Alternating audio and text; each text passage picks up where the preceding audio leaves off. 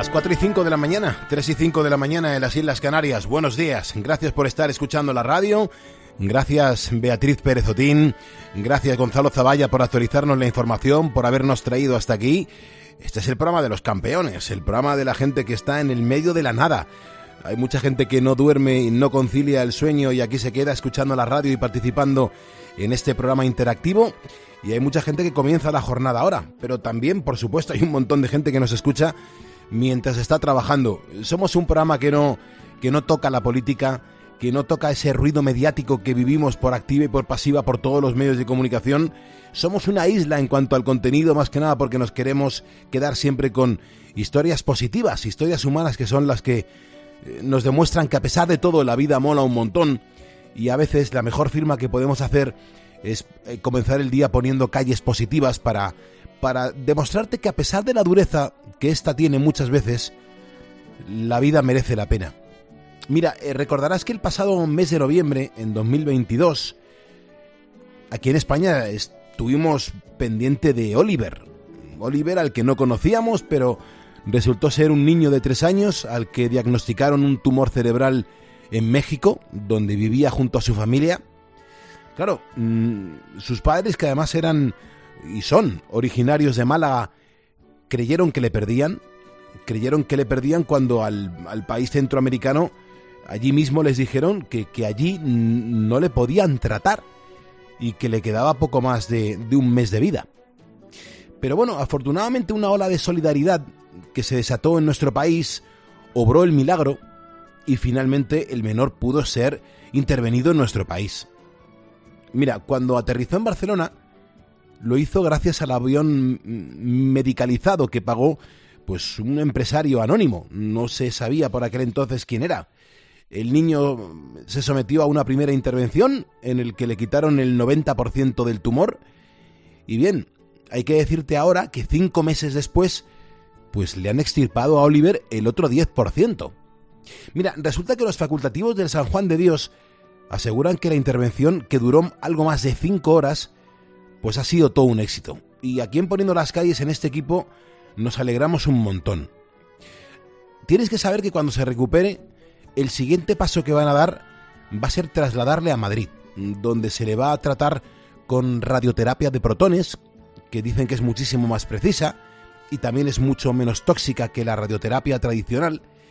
Pero es que seguimos haciendo reflexiones y, y es que el, el caso de Oliver es el claro ejemplo de la desigualdad que aún hoy en día existe en la sanidad. Mira, de no haber podido trasladar al pequeño eh, en México, pues claro, allí no le hubiesen podido salvar la vida. Ni siquiera allí, en una clínica privada.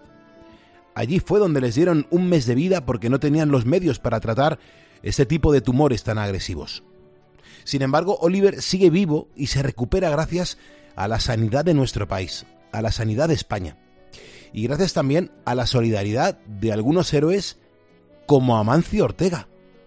Amancio Ortega, ese hombre con el que tanto se meten en, en la izquierda de nuestro país. Bueno, pues gracias a él, este chaval está vivo.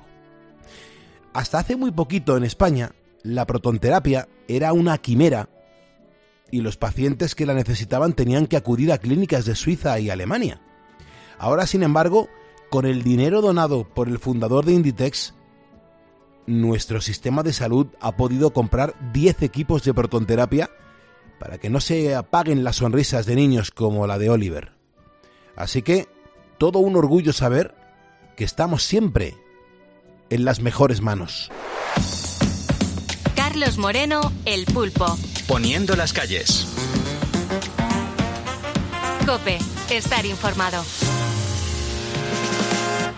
Es martes 28 de diciembre, de diciembre digo, de febrero de 2023. Hoy es el día de Andalucía. Un abrazo bien fuerte a los andaluces. Me imagino que hoy no va a haber eh, audiencia de Andalucía, lo tengo clarísimo, y la gente está durmiendo, vea, yo no creo que haya nadie. Exactos, ¿cómo van? bueno, algún despistado, eh, pues eh, ando con un pequeño catarrazo, pero bueno, no, no me quejo, no es de las peores veces. Menos mal, menos mal. Bueno, yo digo que hoy no creo que haya andaluces conectados y sino que se manifiesten y que lo digan. Claro, habrá alguno menos, pero tú sabes que siempre hay algún despistado que como cambia el turno, porque Libra está a las 4 de la mañana como un búho. Es verdad. Bueno, pues vamos a ver si damos con algún eh, ponedor andaluz que esté, nos esté escuchando en este martes en el que, bueno, hoy vamos a contar en esta primera hora con la ingeniera agrónoma Blanca Landa. Fíjate, con ella vamos a hablar de un tema que es bastante delicado. Resulta que nuestros olivares están corriendo ahora mismo peligro. Como lo estás escuchando, no es ninguna exageración, ¿eh? sino una realidad. De hecho, por ejemplo, en Italia hay grandes extensiones de olivares que se han secado por culpa de una bacteria que, bueno, pues que está atacando a estos ejemplares y enseguida vamos a contarte a ti, ponedor, qué es lo que está sucediendo, eh, porque nos ha llamado muchísimo la atención.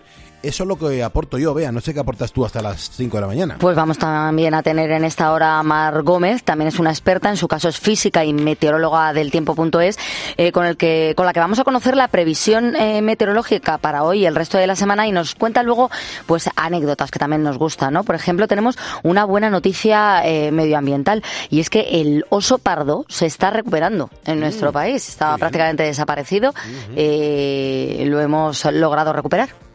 Bueno, pues nada, vamos a escuchar con atención dentro de un rato a Mar Gómez. También es muy importante eh, recordar a esos ponedores que marcaron el teléfono gratuito del estudio, el 950-6006, y que en directo nos llamaron para contarnos cómo le estaban poniendo las calles a esa jornada y de esa manera obtuvieron el diploma oficial de ponedor de calles.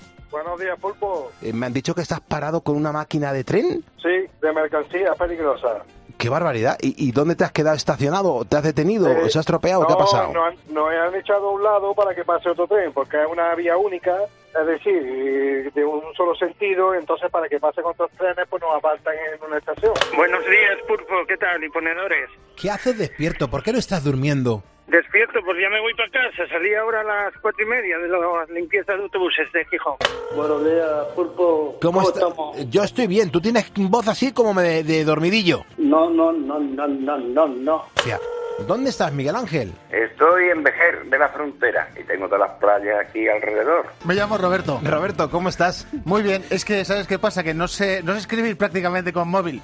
Se me hacen las letras muy pequeñas, y entonces prefiero venir aquí a decírtelo. Ah, perfecto. ¿Te has cortado las uñas? Me he cortado las uñas, me las muerdo. Buenos días, Pulpo. ¿Cómo estás, hijo? Pues de escándalo, y ahora que estoy hablando contigo, pues mejor todavía. ¿Cómo sabes que soy yo ahora mismo? Hombre, porque te reconozco de la voz. Trabajando en el olivar. Ajá, ¿y cómo están los olivares por allí? Oh, de escándalo, eh, nomás que lo estoy cuidando yo. ¿Qué les estás poniendo, mercromina? exactamente, más o menos, curándolo, curándolo. ¿Habrás escayolado alguno? A veces también, a veces hay que, hay que entablillarlos, uh los que se parte que están cargados. Poniendo las calles ponedores que marcaron el teléfono de este estudio directo gratuito 950 6006 y nos contaron pues eso, cómo le estaban poniendo las calles a la jornada que tocaba. Hoy tú puedes hacer lo mismo, me encantará hablar contigo. Llámame y cuéntanoslo porque además te vamos a enviar el diploma oficial de ponedor de calles, porque si me estás escuchando es porque eres eso, un ponedor y juntos vamos a por el martes.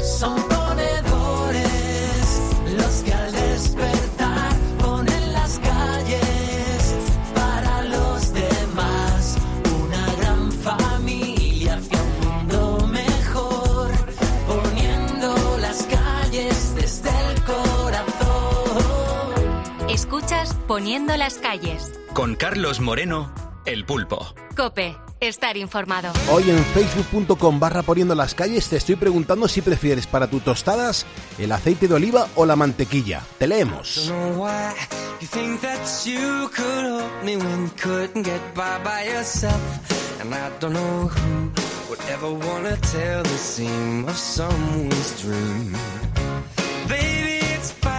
You said that we should just be friends while I came up with that line, and I'm sure that it's for the best. If you ever change your mind, don't hold your breath. Look, you may not believe mm, that, baby. I'm relieved mm, when you said goodbye.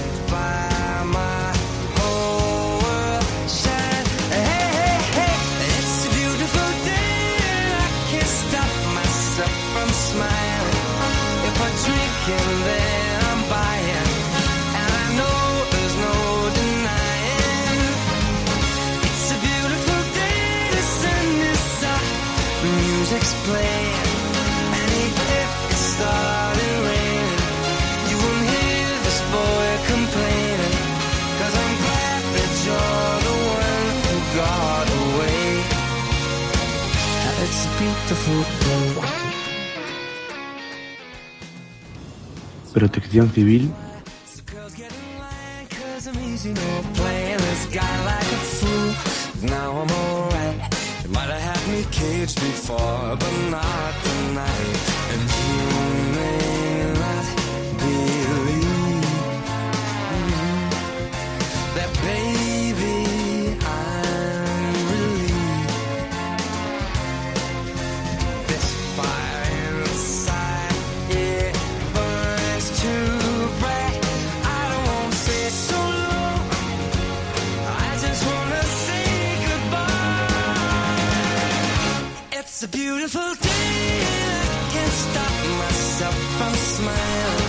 4.16 de la mañana, 3.16 en las Islas Canarias, una de las mejores voces que tiene la música hoy por hoy, Michael Bublé. Le estamos escuchando en Poniendo las calles en el primer despertador de la radio. Y fíjate, vea que estábamos diciendo que si había algún, mani- algún andaluz que se manifestase, que demostrase que estaba aquí. Joder, madre mía, la de mensajes que acaban de entrar. Esto me pasa a mí por hablar. Dice Francisco Javier Amores, dice, por aquí hay una sevillana que os está escuchando. También escribe Ángel, Ángela, Ángela M. Romero, dice Pulpo, aquí una andaluza de Jaén, concretamente estoy en Úbeda escuchándoos. También María del Carmen Mansilla, dice que es una ponedora que nos sigue como siempre, que, que dice, nunca me meto en el Facebook, pero te oigo a diario. Y aquí estoy demostrando que estoy con vosotros. María del Carmen Mansilla, pues muchísimas gracias. Es que hay un montón, también Mercedes Gamero nos acaba de escribir, dice, Pulpo, aquí hay una andaluza que ahora mismo va a trabajar. Dice, los andaluces también trabajamos el Día de Andalucía. Claro, y algunos que sí, evidentemente. Claro, dice, voy camino de un matadero de pavos. Somos eh, los que administramos el pavo a Mercadona y nos manda un fuerte abrazo y os escucho todos los días. Pues primero, Mercedes, que sepas que a mis padres les gusta mucho el pavo que tiene Mercadona. ¿Qué quieres que te diga? Y, y qué gozada saber, vea, que es que encima ahí hay una ponedora que se llama, en este caso, Mercedes Gamero Brenes, la que está manipulando el pavo de Mercadona para Andalucía. Esa me parece brutal. Está liada con ellos. Y, y luego es que hoy vamos a hablar de una cosa también muy andaluza, porque, oye, el aceite de oliva es muy español, pero en concreto muy de Andalucía. Y ya si nos escriben de Jaén, pues claro, imagínate, van a estar muy atentos a todo lo que contemos. Eh, y además los tenemos entregados eh, hoy a todos los ponedores, sean o no de Andalucía, con el tema del aceite de oliva, porque tú les has puesto como en una en un brete, en una En un dicotomía, brete. ¿no? Sí, sí, Era- Aquí hay que, dar, hay que dar dos opciones nada más, porque si no la gente se dispersa mucho. Claro, es desayuno con aceite o desayuno con mantequilla. Claro. Oye, pero hay gente que también utiliza el aceite. ¿eh? Sobre todo Herrera.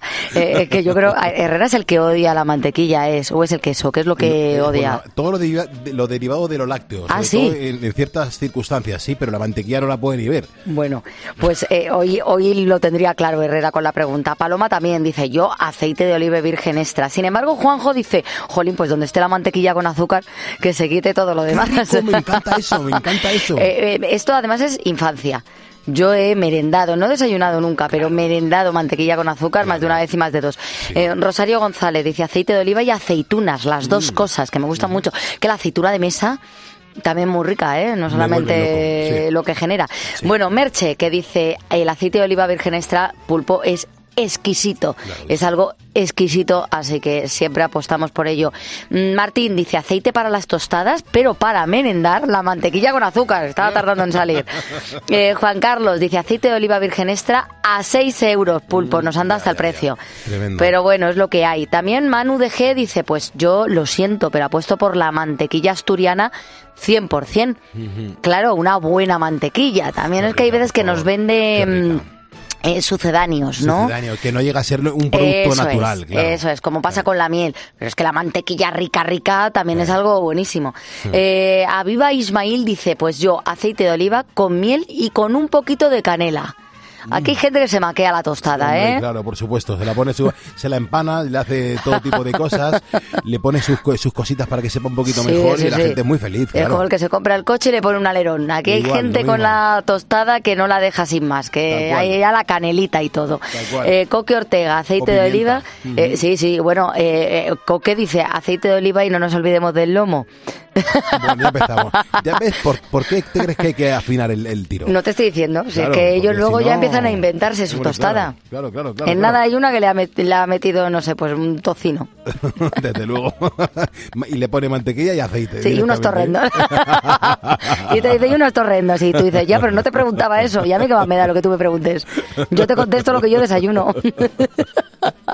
Bueno, así, pues mira, así vamos a estar hasta las 6 de la mañana, Mm. comentando lo que la gente va prefiriendo a la hora de desayunar, esas tostadas con qué te gustan a ti, si con aceite o con mantequilla.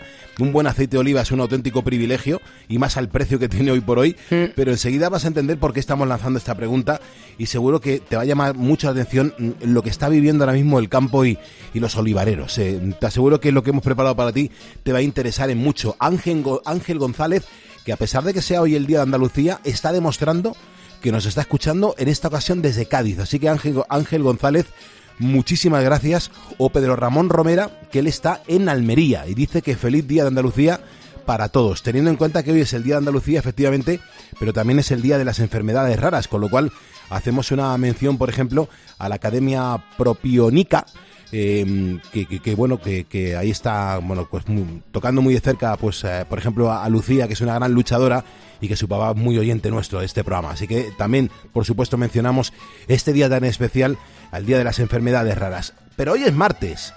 Hoy es martes de tutorial, es 28 de mm, febrero de 2023 y toca aprender qué es lo que nos va a enseñar uno de los cientos de tutoriales que encontramos en las redes, pero aquí lo hacemos y lo mostramos de diferente manera. Sergio Sánchez, buenos días. Muy buenos días, Pulpo. ¿Qué- ¿De qué va esto hoy? Pues a ver, vamos a escuchar hoy tres soniditos sacados de un tutorial de YouTube que a ver qué nos están enseñando a hacer y... Pertenecen al mismo tutorial, ¿no? Los tres. Eh, bueno, yo creo que sí, yo creo que sí, a ver, porque eh, eh, cada vez lo ponemos más difícil, pero también es difícil para nosotros porque hay que ver todos los que llevamos estos ya y a saber cuál cogemos que no se haya repetido. O sea que, es complicado también para nosotros, pero bueno, Pulpo, si te parece bien, vamos a ponérselo también difícil a ellos y escuchamos la, la primera pista. No, muy bien, muy bien. Estos Pues venga, por ello. Tenemos un kilo de malta, pilsner y caramal. También vamos a usar lúpulo cascade. Vamos a usar por separado 4 gramos y 2 gramos. También tenemos nuestra levadura de American Pale Ale. Una báscula para pesar los ingredientes que nos haga falta.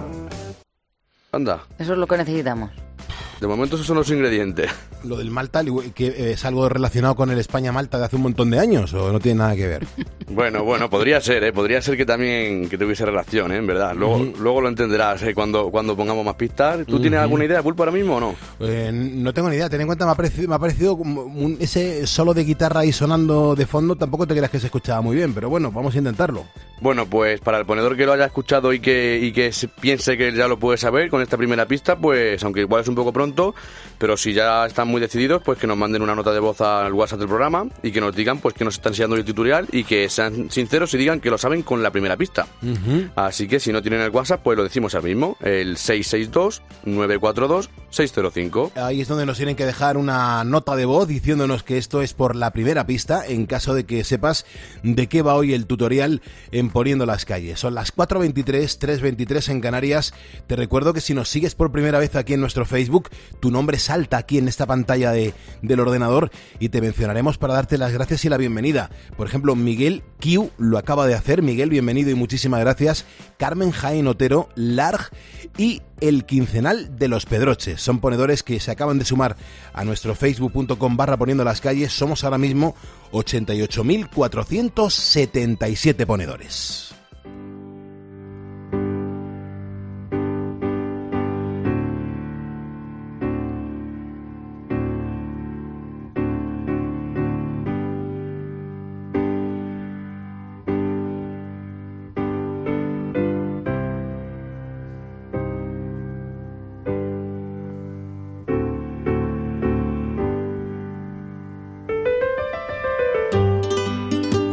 También a Juan José Guzmán, que está trabajando en Sevilla y nos acaba de seguir en Facebook, y, a Juan a José San Juas Salmonte. Dice que él trabaja en el chiringuito de televisión, con lo cual, José San Juas, te mando un abrazo bien fuerte y bienvenido a este primer despertador de la radio.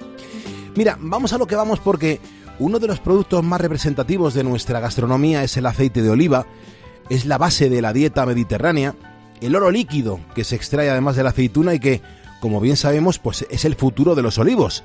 Si te das cuenta cuando viajamos por España, especialmente por las tierras del sur, es ir viendo campos de olivares que le dan pues esa imagen tan característica a nuestra orografía.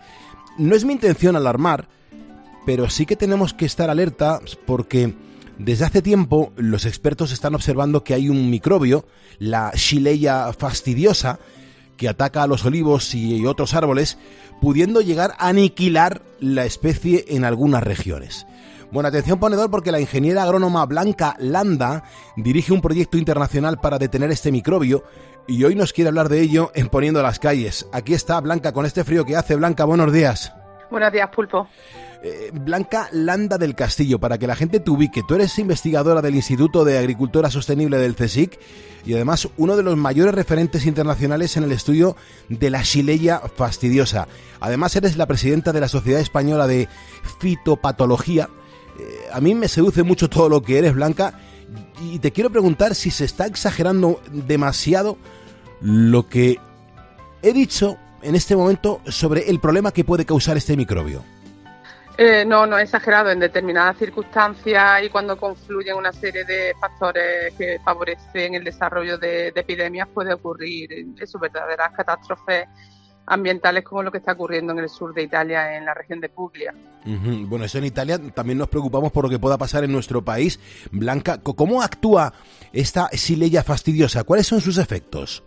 Bueno, es una, una, bacteria que se transmite únicamente por insectos vectores o, por injerto de planta a planta y lo que hace es infectar los haces vasculares del xilema, que es por donde la planta toma el agua y los nutrientes. Se multiplican ellos, empieza a, a, a taponarlos y lo que ocurre es que la planta pues deja de, de transferir agua y nutrientes a las partes superiores y empieza a desecarse pues la, la ramita, las ramas principales incluso al final todo, todo el tronco y todo el árbol por, completo. Blanca, ¿y se conoce, se sabe ya de dónde viene y sobre todo por qué ha crecido tanto su expansión? Bueno, mm, la bacteria es un organismo de cuarentena en Europa porque, precisamente por eso, porque no estaba presente en nuestro continente o no se sabía que estaba presente en nuestro, en nuestro eh, continente hasta que se descubrió por primera vez en Italia y es originaria del continente americano. Y en el caso de Europa, pues los diferentes estudios han visto que, los distintos focos que han aparecido, por ejemplo, en Francia, en España, en Portugal y en, Italia, pues la cepa proviene de, distintas zonas geográficas. En el caso de, Italia, la cepa más cercana filogenéticamente, o sea, la proximidad genética más, cierta, es con cepas de, de Costa Rica en el caso, por ejemplo, de Mallorca, de las Islas Baleares, pues de, California, de cepas de, California.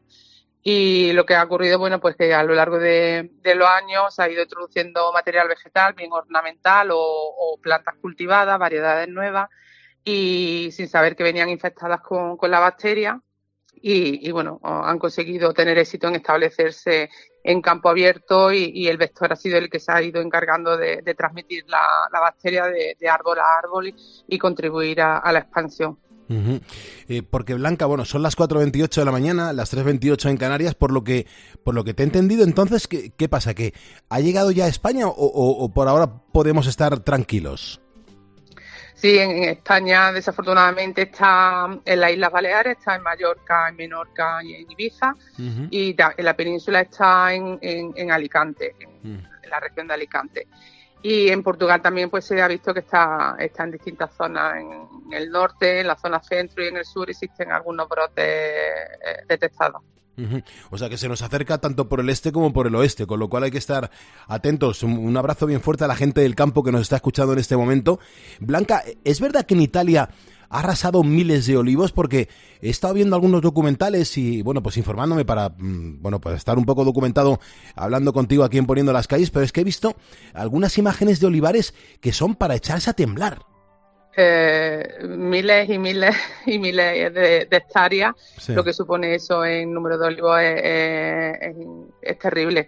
Mm. Nosotros empezamos la primera vez que se detectó en el 2013, a partir del año 2014 iniciamos una colaboración científica con investigadores del CNR y desde entonces pues yo he tenido la, la posibilidad de ir todos los años en el marco de proyectos de investigación conjuntos y ver cómo inicialmente, pues desde Bari, eh, la zona, digamos, donde nos ubicábamos hasta la zona de inicio del foco, se tardaban unas dos, dos horas y media en coche, bueno, había una distancia de unos 200 kilómetros, y ahora desafortunadamente pues está ya en la, en la provincia de, de Bari, ¿no? Se ha ido extendiendo, subiendo hacia arriba, lo que es el tacón de la bota, pues digamos estaba en la base del tacón, pues ahora ya está llegando a la parte de, de superior de, ese, de ese tacón. Ujú. Y eso son pues una región de más de 200 kilómetros de, de largo por 50 de ancho, pues imagínate, multiplica claro. eh, el número de hectáreas de, de olivo que se, que se están viendo amenazadas y, y la cantidad de olivos que están muriendo. Ya, ya me imagino. Eh, Blanca, cuéntanos a los ponedores, fíjate, hoy encima que estamos preguntándole a nuestra audiencia si prefieren el, aceite de oliva o la mantequilla para, eh, para desayunar, para hacerse las tostadas. Claro, aquí está arrasando el, el aceite de oliva, pero hay mucha gente que está preocupada por esto que nos estás contando. Yo quiero saber en qué consiste la investigación que estáis llevando a cabo, porque hay que recordarle a todo el mundo que, que un árbol es un ser vivo, pero mm, no puede mostrar sentimientos, por lo que me imagino que, que todo es como un, poco más complejo, ¿no? Eh, para unas cosas es más complejo Mm. porque obviamente no te transmite lo que, lo que le, le ¿Cómo se ocurre? ¿no? Claro. Y ese es un gran problema. Eh, la bacteria infecta el árbol y pasa mucho tiempo desapercibida porque no causa síntomas. Se desconoce el tiempo que lleva desde que la planta se infecta hasta que, que los síntomas se expresan y ya cuando ya es demasiado tarde. Entonces, las, eh, con el proyecto de investigación eh, nuevo con, que, que- que hemos empezado recientemente, VISIL, un proyecto de cuatro años, uno de, de los aspectos fundamentales en el que queremos seguir trabajando es la detección temprana de, de la bacteria. Eh, para, eh, por ejemplo, en el caso de, de que entre a través de contenedores con plantas, material in- infectado, pues que se pueda detectar de forma de forma temprana y para eso se están entrenando perros, ¿no? Por ejemplo, para detectar, ser capaces de percibir los volátiles que, que esta bacteria mm, produce para, para detectar la planta en, en los contenedores, eh, desarrollar métodos de detección temprana, ¿no? Todos tenemos en mente el test de PCR del COVID, Sí. la QPCR, bueno, pues eso también se aplica al diagnóstico de patógenos en, en- en vegetales y es fundamental eso, una vez que una planta se muestra en el campo, ¿no? Pues eh, tener un método que en pocos minutos, horas, pues te puede decir si está infectada o no. Y también estamos aplicando el uso de teledetección de cámaras eh, situadas en, en aviones tripulados para abarcar miles de hectáreas. Son cámaras que detectan la temperatura de la copa del árbol o, o- o cámaras hiperespectrales que registran espectros que nosotros a, a simple vista no, no podemos ver, no, no es percibible al, al ojo humano. Y también vamos a, a pas- a dar un paso más con el uso de satélites, ¿no? de, de imágenes también hiperespectrales y térmicas desde satélite que permitan monitorizar eh, territorio.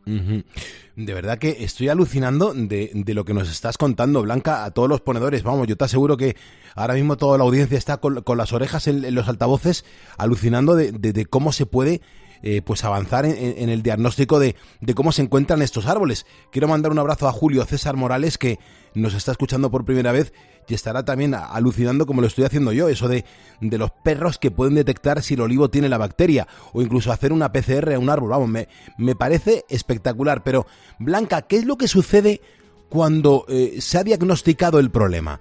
¿Qué, qué se puede hacer? ¿Hay algún tratamiento eficaz o, o cómo se opera?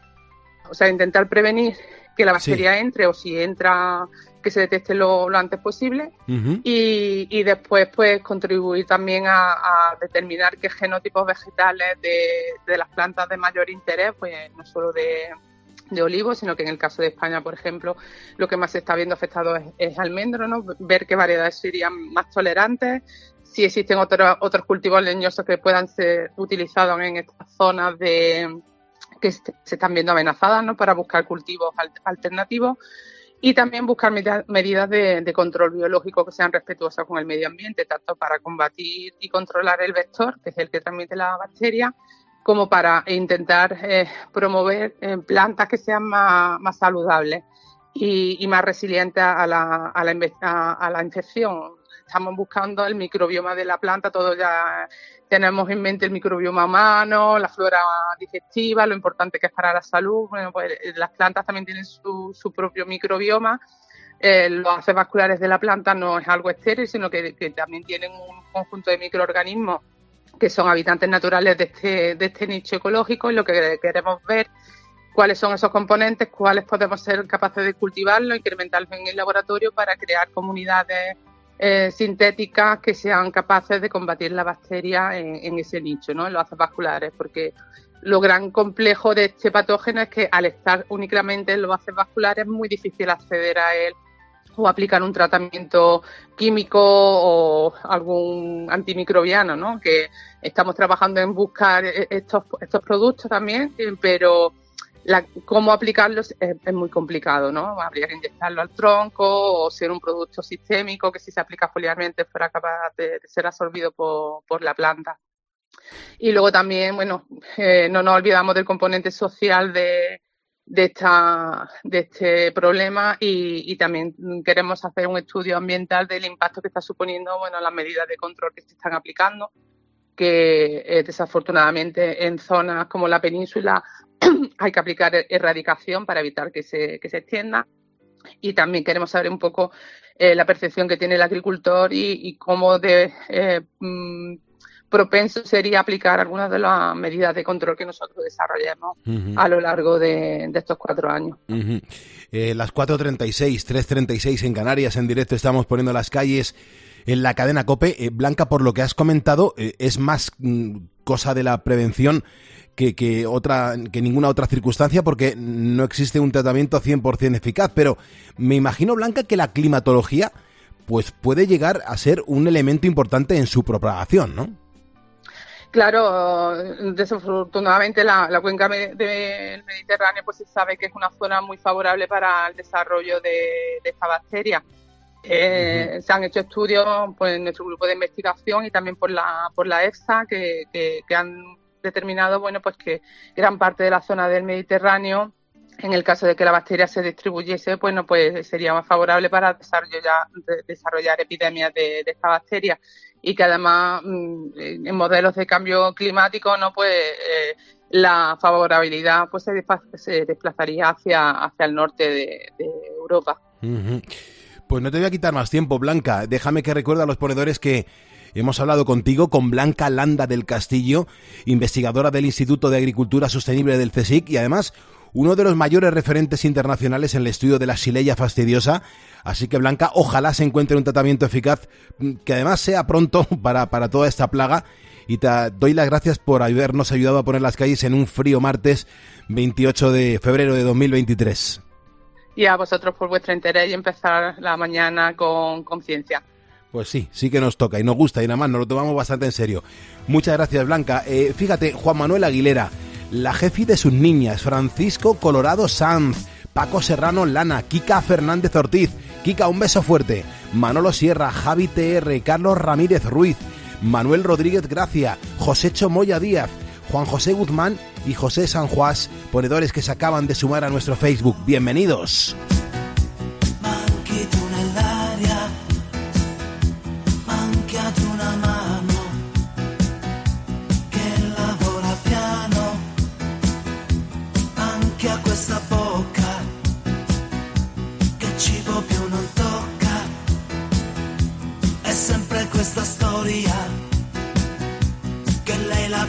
Gloria. Gloria sui tuoi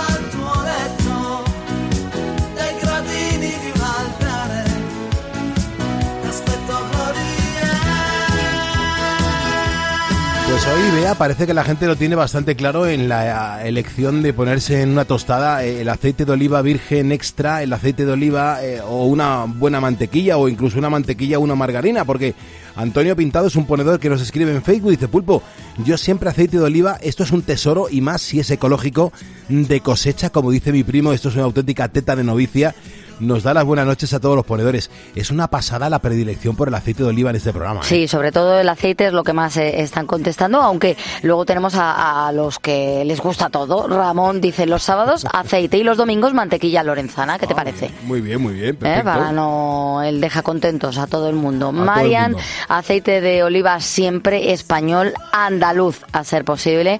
Juan Muñoz, aceite de oliva virgen extra, aun cuando es raro que desayune tostadas, pero si las como es con aceite. Y Ángeles Molina, mm, pues tú imagínate lo que te digo, eh, ella no nos puede decir que, que desayuna con aceite porque no es verdad. Ella lo hace con salmorejo, aguacate molido y jamón serrano. Dice, eso está para reventar de rico, madre mía. Desde luego que sí, hombre, ayer por qué no viniste, vea, pero ayer preguntamos sobre un buen aguacate, un, un buen aguacate, hay mucha gente que, que lo ha conocido no hace mucho tiempo y el aguacate es algo delicioso y la gente, oye, hay muchas muchas personas que se lo desayunan en una tostada y oye, los más pudientes le ponen incluso un trocito de salmón, porque el aguacate con salmón dicen que está bastante rico. Muy bueno el aguacate con salmón y marida con muchas cosas. A mí me gustan ensaladas. Por Sí, ejemplo, tomo ensaladas de judías verdes, le echo un poquito de aguacate. Tengo una amiga que es eh, venezolana y dice, hombre, es que estáis hablando de la mantequilla del Caribe. Sí. Y es que es algo exquisito, la verdad. Eh, Cristina dice que aceite de oliva con un poquito de azúcar. Dice, eso es manjar de dioses. Y luego tenemos también a Luis Martín. Dice, el solo hecho de comparar pulpo, el aceite de oliva con la mantequilla es que es un insulto. Arrepiéntete, pecador. Ujú. El teléfono del estudio es gratuito, es el 950 6006. Doy la bienvenida a Francisco José Leo Pérez, un ponedor que nos acaba de seguir en Facebook y, y yo atiendo un poco a lo que es el compromiso con este programa de radio desde que nació en 2015 y es mencionar uno por uno, o al menos así lo intentamos, a toda la gente que nos sigue por primera vez. Gracias por unirte, Francisco José Leo, y por formar parte de nuestra comunidad de ponedores. Y también a José Fernando Martínez Romero, otro ponedor que se acaba de sumar y al cual le damos las gracias y la bienvenida. Ahora, a las 4.42 de la mañana, pues eh, reconocemos que es el mejor momento de conocer la previsión del tiempo. Eh, vamos a hablar con Mar Gómez, es la autora del libro Meteorosensibles, es física, es meteoróloga en el tiempo.es y vamos a hablar con ella para saber qué previsión existe en los próximos días, pero también algunas curiosidades relacionadas con el clima que seguro nos interesa conocer. Mar, muy buenos y fríos días. Muy buenos días, Pulpo. Las temperaturas han bajado desde este lunes con la entrada de aire polar continental. Estos días se mantendrán bajas y el ambiente será invernal, más de lo que tocaría para finales del mes de febrero. Este martes tendremos amplias heladas y valores mínimos muy bajos. De hecho, nuestro mapa se llena de avisos amarillos y también algunos naranjas en estas primeras horas. Entre 4 y 8 grados bajo cero podemos registrar en el interior de la península con avisos naranjas en el sistema central, donde el mercurio puede caer hasta los 10 grados bajo cero. Además, este martes las lluvias serán intensas en Baleares, con nevadas bajo aviso rojo en el norte de Mallorca en estas primeras horas, por lo que recomendamos mucha precaución. En el resto del país predominará el cielo poco nuboso, con intervalos nubosos en el nordeste y norte peninsular y algunas lluvias débiles. Las temperaturas máximas, en cambio, subirán en el este y en Baleares.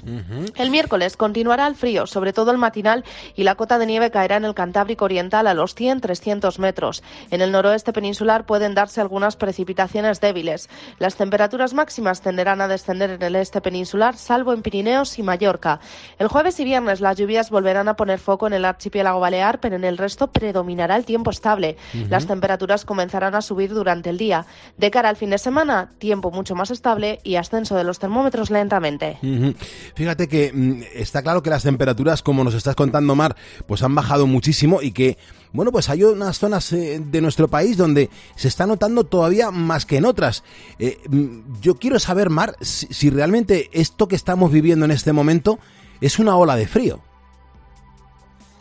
No siempre que se da un episodio de bajas temperaturas puede decirse que se trata de una ola de frío. En España se considera ola de frío un episodio de al menos tres días consecutivos en el que como mínimo el 10% de las estaciones registran mínimas por debajo del percentil del 5% de su serie de temperaturas mínimas diarias de los meses de enero y febrero. Estos días podrán darse valores similares a los del umbral de ola de frío en algunos puntos del país. Sin embargo, las olas de frío se suelen determinar a posteriori con los datos registrados, así que todavía tendremos que esperar unos días a ver cómo avanza este episodio. Genial. Mar, em, eh, algo que me llama mucho la atención es, es esto de que la Tierra podría tener otro núcleo dentro del núcleo todavía más interno y esto a mí me alucina muchísimo. Datos sobre terremotos han revelado nuevos detalles sobre la estructura del núcleo interno del planeta y resulta que hay otro núcleo dentro del núcleo interno de la Tierra. La Tierra tenemos que saber que está formada por varias capas. Las tres capas principales que conforman la estructura interna son la corteza, el manto y el núcleo. Dentro de este hay un núcleo interno y otro externo, o eso creíamos, porque ahora parece que hay un núcleo dentro de ese núcleo interno. Para conocer lo que pasa ahí dentro no es nada fácil tener acceso a esos datos, pero podemos eh, investigar a través de las ondas sísmicas, ya que no podemos llegar hasta el centro de la Tierra. A medida que cambian las ondas sísmicas que rebotan en el interior del planeta, podemos tener conocimiento de la estructura interna. De este modo, para comprender mejor la estructura del núcleo interno, los investigadores utilizaron múltiples sismómetros para examinar cómo se distorsionan las ondas sísmicas a medida que pasan a través de la sólida bola de níquel de hierro en el corazón de la Tierra.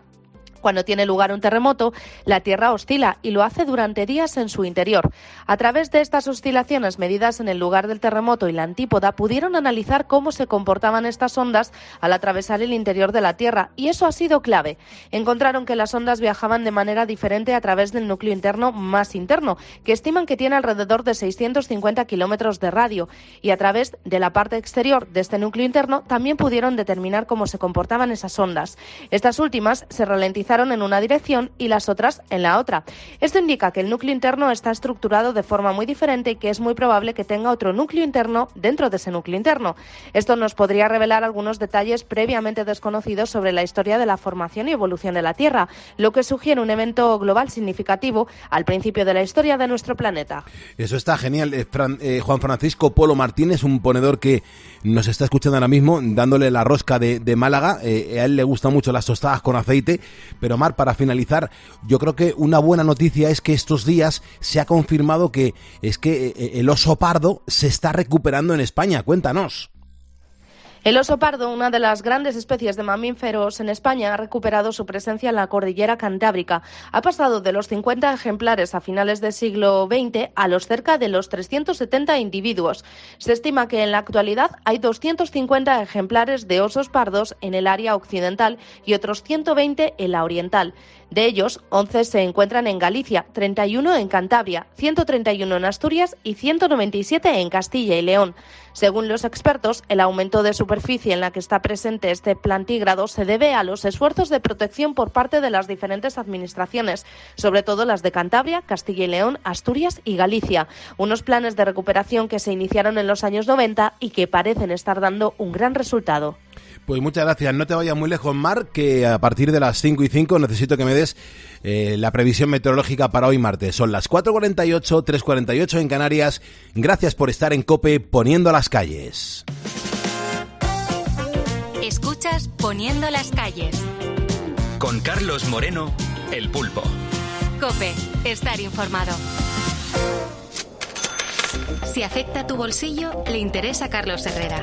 La inflación dejó de moderarse en enero. Pues así es, los precios de la energía siguen intervenidos, lo que nos lleva a un impuesto en diferido del que nadie habla. Alguien tendrá que pagar la diferencia entre lo Carlos Herrera, Marc Vidal y tu economía. De lunes a viernes desde las 8 de la mañana.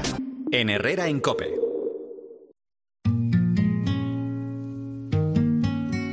En 11 minutos llegamos a las 5 de la mañana, serán las 4 en Canarias.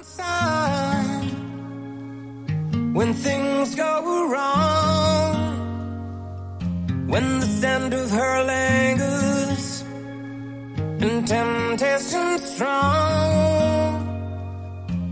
cold, done by you. Better baby, just passing.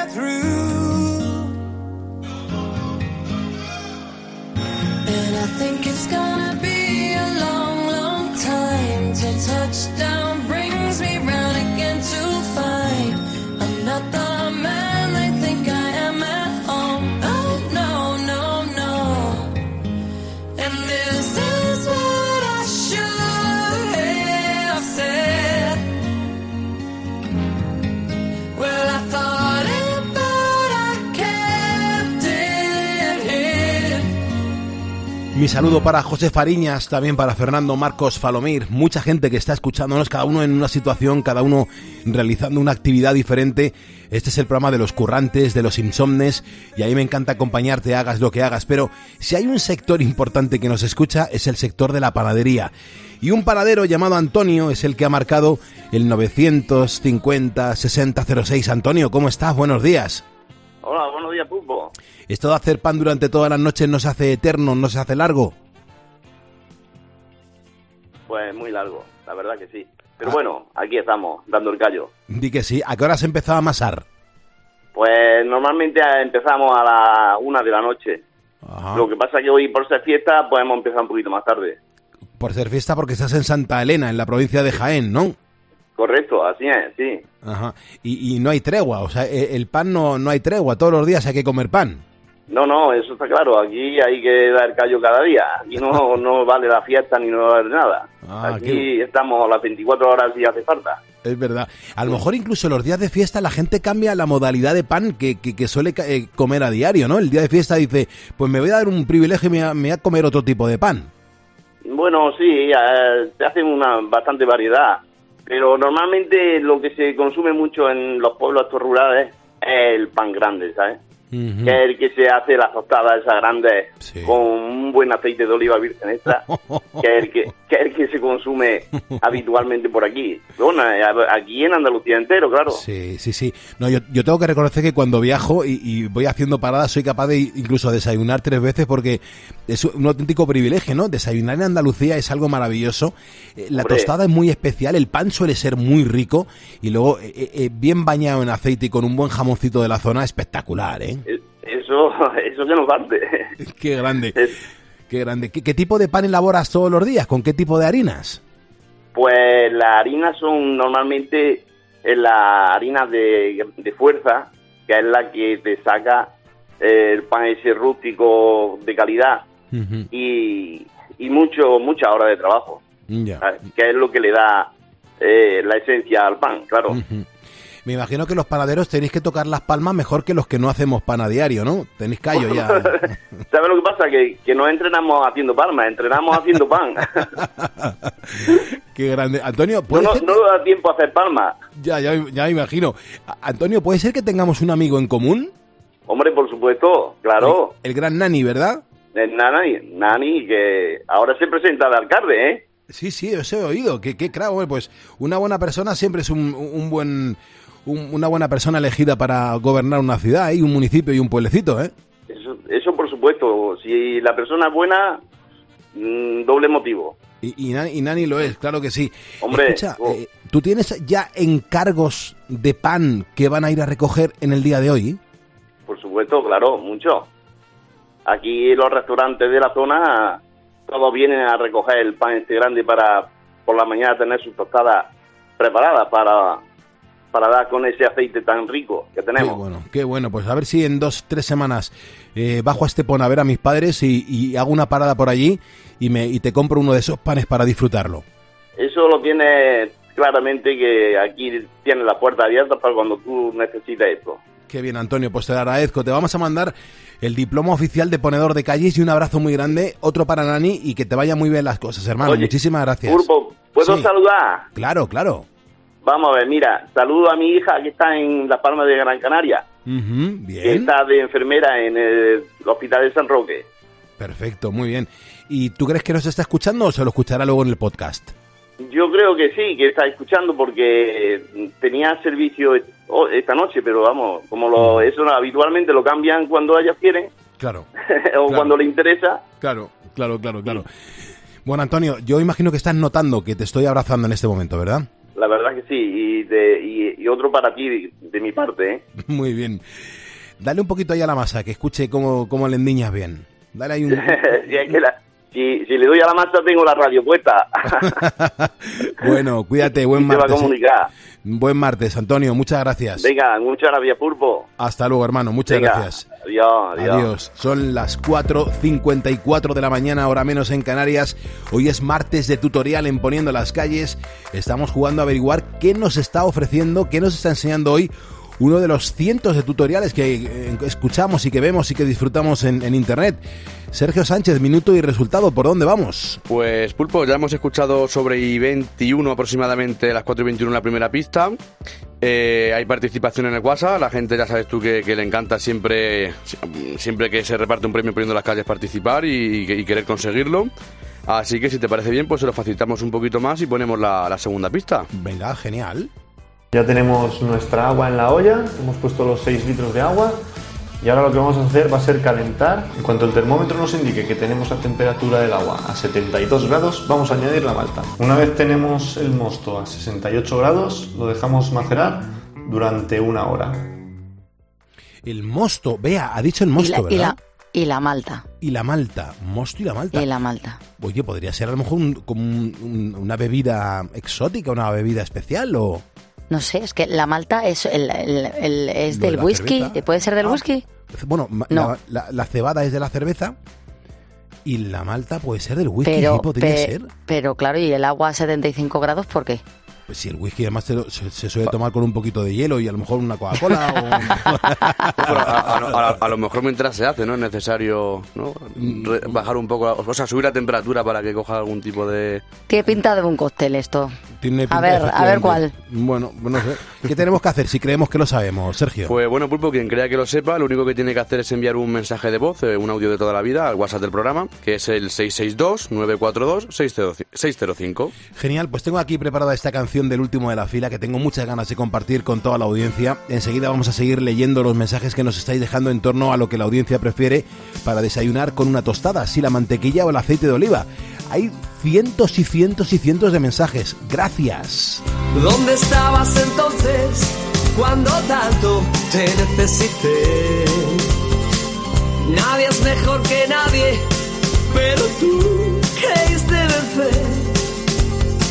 Si lloré ante tu puerta, de nada sirvió.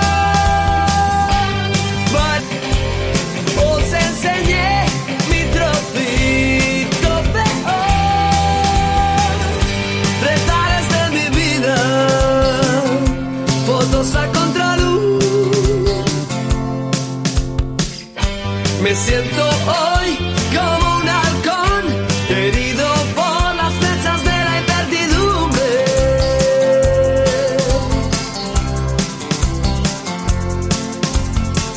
Me cortó el pelo una y otra vez.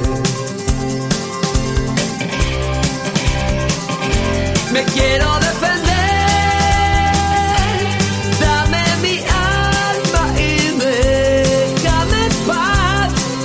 Mi saludo para Hugo Vega, Bajaña, está escuchándonos desde Ceuta. Es impresionante la cantidad de ponedores que hay distribuidos por todo el planeta y cada uno aquí asomando la patita diciendo, eh, que yo estoy aquí con vosotros. Vea, nuestros ponedores son más de aceite de oliva, mucho más de lo esperado. ¿Qué quieres que te Mm, diga? sí, eh? sí, Rafael dice, por supuesto, un buen aceite, pero no olvidar una tostada también con mantequilla y un poquito de sal. Dice, de cuanto en tanto, pues tampoco está mal. Por cierto, si te tienes que ir de marcha y vas a beber, un rato antes te tomas un chupito de aceite de oliva y va genial. El truco que nos cuenta Sí, Rafael lo he para... oído. Para no tener resaca, bueno. O Teresa de Madrid dice, sin duda alguna prefiero el aceite de oliva para una rebanada de pan tostado, aunque untado con mantequilla hay que reconocer que también está muy bueno. Es que hay gente que desprecia mucho la mantequilla, pero si es rica, está muy sabrosa. Bueno, Miedo me da cuando a la C menos 10 le dé la del pulpo Herrera Y le hables de la mantequilla. y no, no, le pregunte directamente. Digo, ¿tú para desayunar qué prefieres? ya verás al final la, la- la cara que, que nos puede llegar a poner. Pero bueno, la vida es así y hoy es la pregunta de poniendo a las calles. ¿Mantequilla o aceite de oliva para untarle, para pringarle a una buena tostada para desayunar? A Pedro Cervantes Sánchez le doy las gracias porque nos acaba de seguir en Facebook y también a Maite Ferrero del Canto también nos acaba de seguir y esto nos ayuda un montón. Bueno, para entrar en calor, en la segunda hora vamos a hablar en el Pasan Cositas de las profesiones más demandadas en España por comunidades autónomas. Es que en cada una estamos faltos y necesitados de profesionales distintos, con lo cual vamos a ver qué arroja eh, pues esta investigación, este ese dato que vamos a dar a conocer hoy en el programa. Pero antes Gonzalo Zavalla tiene que actualizarnos la información sobre lo que está siendo noticia a esta hora en la madrugada de España.